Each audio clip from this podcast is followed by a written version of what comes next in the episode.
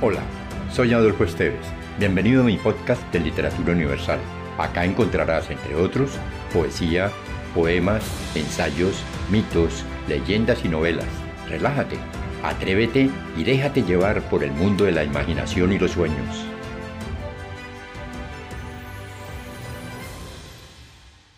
El azteca Nezahualcoyol nos regala el poema Lo comprende mi corazón. Por fin comprende mi corazón. Escucho un canto, contemplo una flor, ojalá no se marchite. Si te gustó, piensa en alguien a quien también le agradaría viajar en este mundo fantástico y compártelo. Califica con 5 estrellas este podcast.